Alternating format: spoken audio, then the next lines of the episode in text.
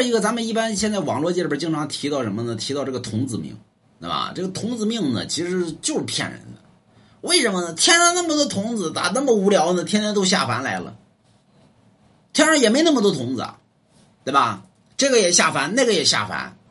为什么我说是骗人呢？因为现在呢，你只要去啊，小先生给我看一下。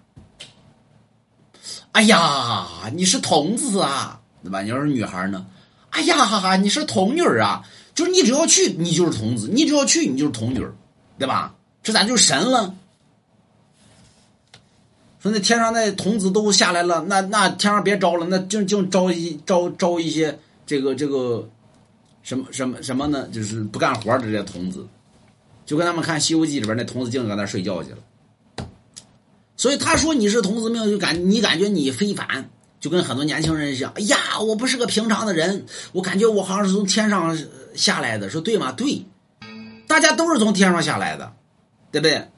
我们都是从天上下来的，所以不是说你感觉自己不平常，大家都感觉自己不平常。所以这一比，其实你就是个平常的人，因为大家都一样啊，对吧？什么叫不平常呢？大家都是从地下上来的，完了之后你是从天上掉下来的，这叫不平常。那大家都是从天上下来的，那你是不是不平常了？